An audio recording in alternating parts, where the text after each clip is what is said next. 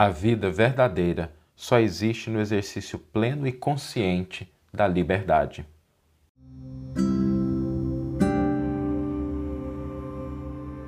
Você está ouvindo o podcast O Evangelho por Emmanuel, um podcast dedicado à interpretação e ao estudo da Boa Nova de Jesus através da contribuição do benfeitor Emmanuel. Dando sequência nas reflexões, nessa série especial de reflexões sobre valorização da vida, em homenagem ao Setembro Amarelo, o tema da nossa reflexão de hoje será vida e liberdade. E esse é um tema muito importante porque a liberdade normalmente está associada à felicidade. Normalmente, quando a gente pensa numa vida feliz, numa vida plena, numa vida com sentido e significado, nós atrelamos o conceito de liberdade a essa característica da nossa vida. Mas é preciso a gente aprofundar um pouquinho sobre esse conceito de liberdade. Porque às vezes a gente não reflete muito sobre o que ela significa e a gente se esquece de que, travestida dessa palavra de liberdade, nós podemos ter vários equívocos. Ter liberdade não significa a gente fazer tudo o que a gente quer principalmente se nós não dispomos de um nível de consciência um pouco mais aprofundado. Muitas vezes, quando a gente acha que está exercendo a liberdade, nós estamos simplesmente sendo escravos de opiniões alheias, de estruturas internas, de valores que não são os nossos. Por isso, pensar sobre a liberdade não significa a gente agir de maneira impulsiva, a gente agir de maneira displicente, a gente agir sem pensar em consequências. Porque muitas vezes aquelas pessoas que aparentam ter tudo o que a gente imagina em termos de liberdade são pessoas profundamente infelizes. Às vezes a gente olha para uma determinada pessoa e a gente acha que aquela pessoa ela é feliz pela quantidade de dinheiro que ela possui, pela quantidade de posses materiais, e aí de repente a gente descobre que a pessoa, na verdade, carrega uma infelicidade muito profunda. Há duas semanas atrás, inclusive, num condomínio de luxo aqui em São Paulo, uma das casas sofreu uma grande perda, porque a mãe adentrou a casa no final da tarde e descobriu que seu filho, de 16 anos, havia cometido suicídio. Um jovem que vivia num dos condomínios mais luxuosos da capital um condomínio que tinha tudo, uma família que não tinha nenhuma ausência, nenhuma necessidade financeira, material, podia prover tudo o que esse jovem gostaria, mas por alguma razão a vida desse rapaz chegou a um ponto em que ele chegou a essa saída dolorosa do suicídio. Então a gente precisa tomar muito cuidado com isso. Às vezes a gente acha que quando a gente está buscando relacionamentos, a gente está exercendo a nossa liberdade e às vezes a gente sai de um relacionamento para o outro e a gente não consegue estabelecer vínculos mais profundos.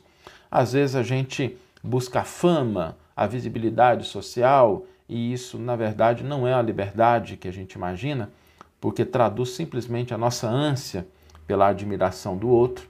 E é preciso tomar muito cuidado, porque às vezes o que a gente pensa que é liberdade é simplesmente escravidão acerca de outros elementos.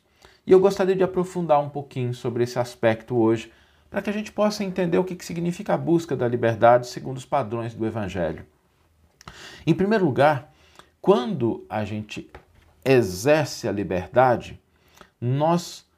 Vou falar primeiro dos erros, dos problemas né, no exercício da liberdade. Primeiro erro é a gente conferir ao outro, às outras pessoas, a liberdade de dizer se a gente está bem ou se a gente não está bem. É, quando a gente confere as opiniões alheias, quando há outras pessoas, esses padrões para saber se a gente está bem ou não. E às vezes a gente depende muito disso. A gente, às vezes, durante a vida, a gente vai se acostumando a abrir mão do que a gente sente que está fazendo corretamente e a gente se ajustar ao que o outro pensa que é o ideal. E eu olho muitas crianças, já falei várias vezes, né, eu tenho a honra e o privilégio de ter aqui em casa o Arthur, de três anos, e as crianças me impressionam, porque as crianças elas não cometem esse equívoco. Elas são capazes de se entreter porque estão entretidas, porque estão felizes. Às vezes a nossa opinião importa muito pouco sobre o que elas estão fazendo. Para em frente ao espelho, pega uma bolinha diante de um, uma folha de papel e se aquilo tem valor ou não para aquela pessoa que está em volta, a criança ela não, ela não agride, mas ela também não está preocupada com aquilo. Porque ela tem uma coisa que eu costumo chamar de placar interno.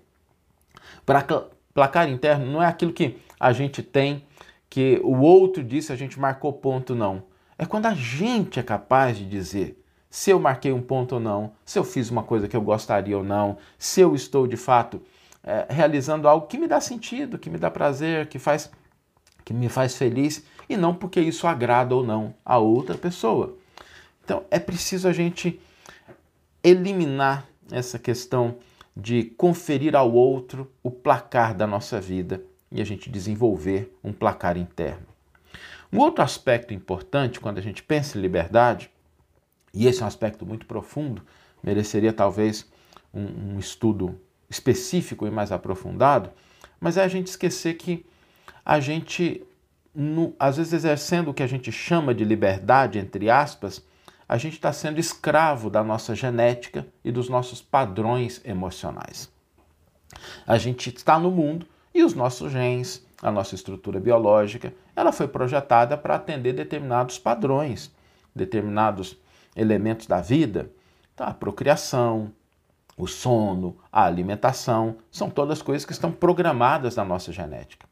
E às vezes a gente diz assim: não, eu faço o que eu quero. Só que, na prática, está sendo escravo de padrões emocionais. A pessoa que ela é alcoólatra, ela diz assim: não, eu bebo porque eu quero. Mas ela está sendo simplesmente escrava do vício.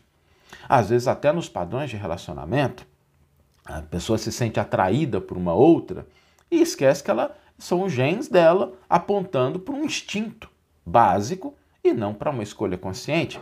E às vezes nós temos verdadeiras tragédias em relacionamentos porque as pessoas simplesmente são escravas dos genes, dos impulsos sexuais. Às vezes a pessoa, até na alimentação, ela olha e fala assim: não, eu como o que eu quero, eu como porque eu gosto, mas prejudica o próprio corpo. Então, isso para falar só das coisas físicas, sem falar dos padrões emocionais que a gente às vezes vai cultivando. Tem gente que fala assim: não, eu sou assim, comigo é bateu, levou. Com a parede também é assim, bateu, levou. E a parede não é um ser consciente.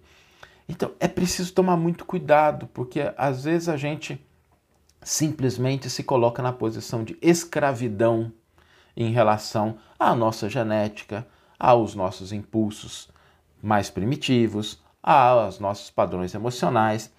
E eles não são ruins em si, desde que nós estejamos no controle, desde que nós estejamos suficientemente conscientes. Senti, veio o desejo, veio o impulso, acolho, entendo, mas faço uma escolha livre e não escrava do impulso. Às vezes, um outro equívoco muito grande é a gente ajustar a nossa vida a padrões externos e não desenvolver a nossa identidade. E numa época de redes sociais, isso é muito patente, porque a gente acaba acreditando que o padrão de felicidade é aquele que a gente encontra nas redes sociais e a gente não vai desenvolvendo os nossos padrões, a nossa identidade. Aquilo que nós somos de fato. Aquilo que pode não ser igual ao outro, mas é o que me caracteriza, é o que me define, é aquele elemento que para mim faz sentido. A vida não é aquele é aquela eterna propaganda de uma empresa de turismo, né, falando de hotéis, viagens e locais, nada de errado com isso. Mas é importante que a gente não entregue a construção da própria identidade aos padrões externos.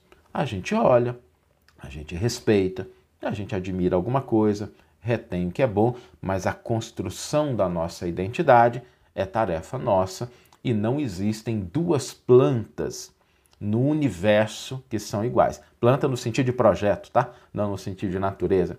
Então cada um tem a sua identidade, a sua característica. Por isso, no exercício da liberdade com o fim de adquirir uma vida que seja uma vida mais planificada, uma vida mais feliz, nós precisamos de consciência. Consciência. Mas eu não queria deixar essa palavra solta hoje. Eu queria que a gente aprofundasse um pouquinho no que significa consciência. Porque é uma palavra que a gente utiliza com muita frequência, muito necessária, mas eu queria deixar alguma coisa que a gente pudesse mergulhar um pouquinho no que significa consciência. Consciência, eu vou, vou tratar de dois aspectos somente. Obviamente não esgotam o tema, mas duas coisas importantes. Em primeiro lugar, consciência é a liberdade de imprimir significado às ocorrências da vida. Ter consciência significa a gente assumir, ter a liberdade de imprimir significado às experiências da vida. A pessoa que ela é consciente, ela sabe que uma determinada coisa aconteceu, um determinado fato ocorreu, ela está passando por alguma experiência e aquela experiência ela tem uma dimensão de realidade que está dada.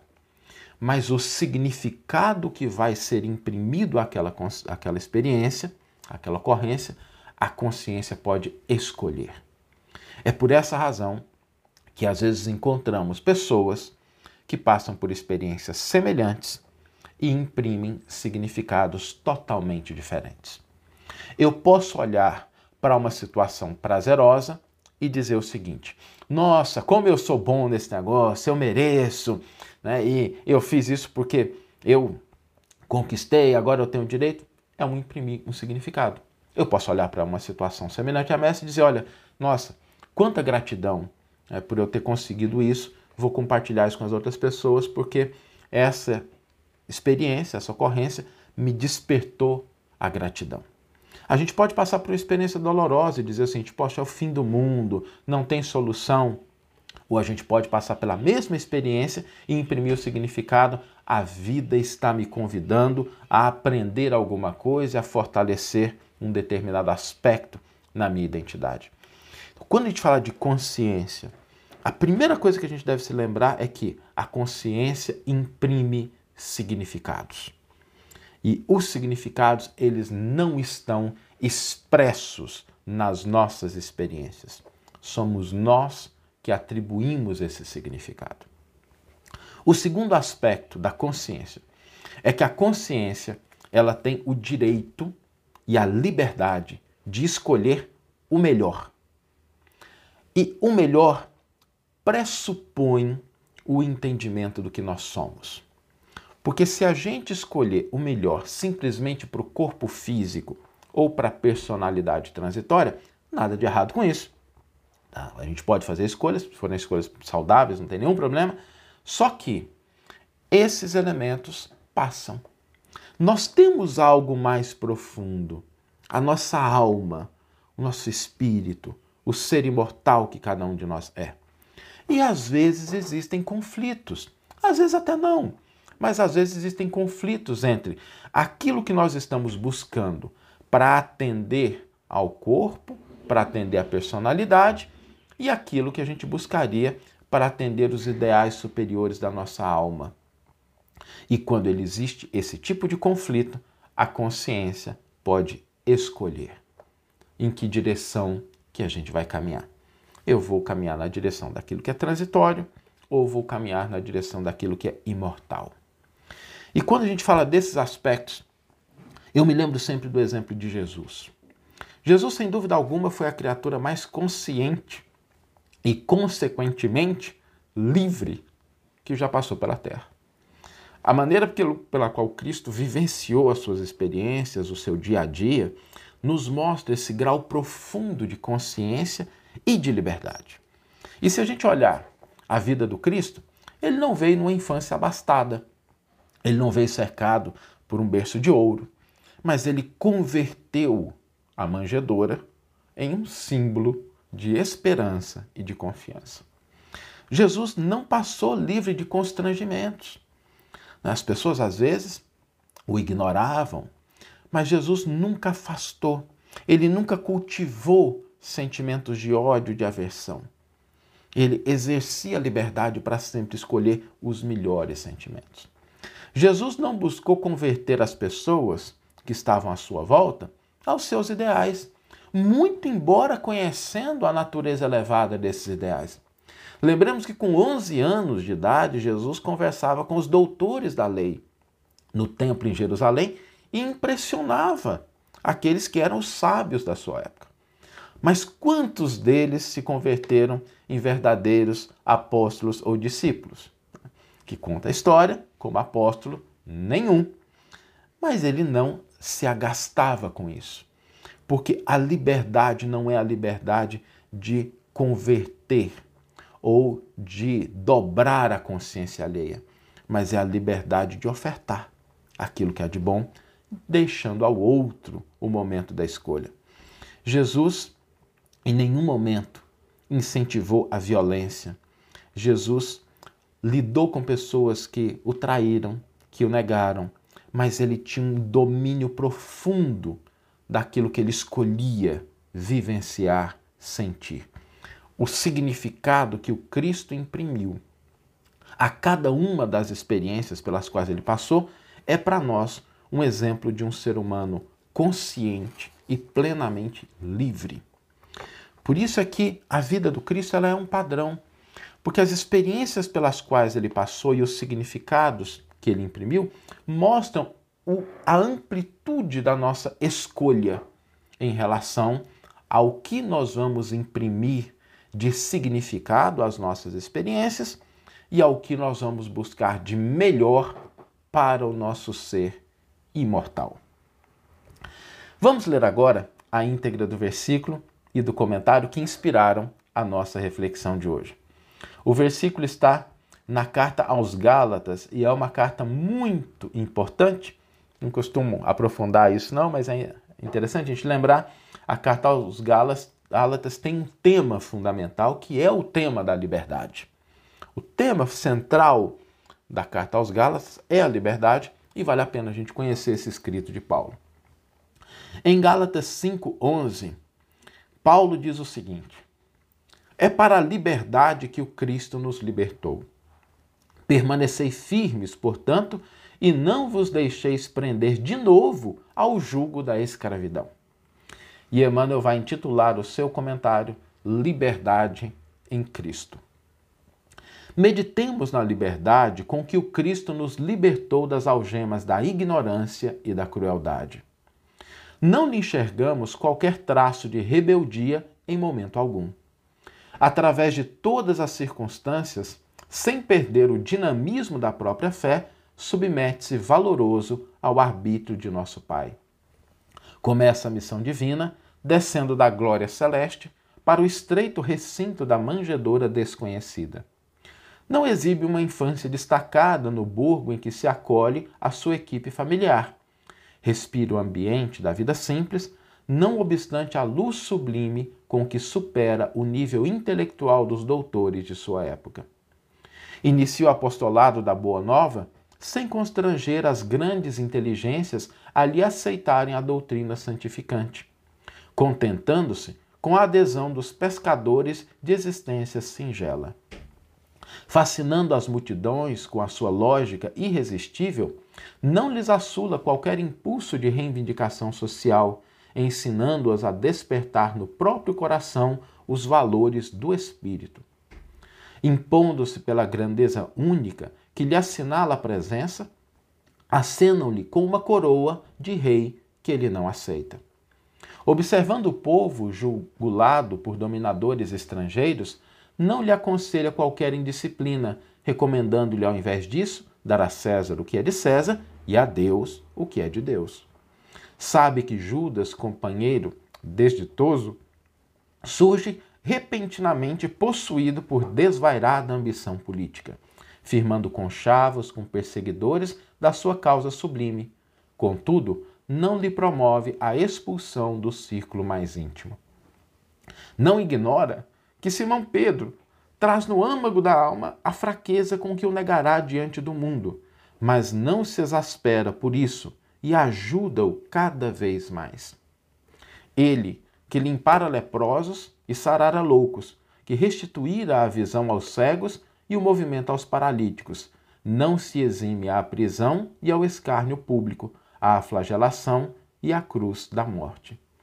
Reflitamos, pois, que a liberdade, segundo Cristo, não é o abuso da faculdade de raciocinar, empreender e fazer, mas sim a felicidade de obedecer a Deus, construindo o bem de todos, ainda mesmo sob o nosso próprio sacrifício, porque somente nessa base estamos, enfim, livres para atender aos desígnios do Eterno Pai, sem necessidade de sofrer o escuro domínio das arrasadoras paixões que nos, encadeiam, nos encadeiam o espírito por tempo indeterminado às trevas expiatórias.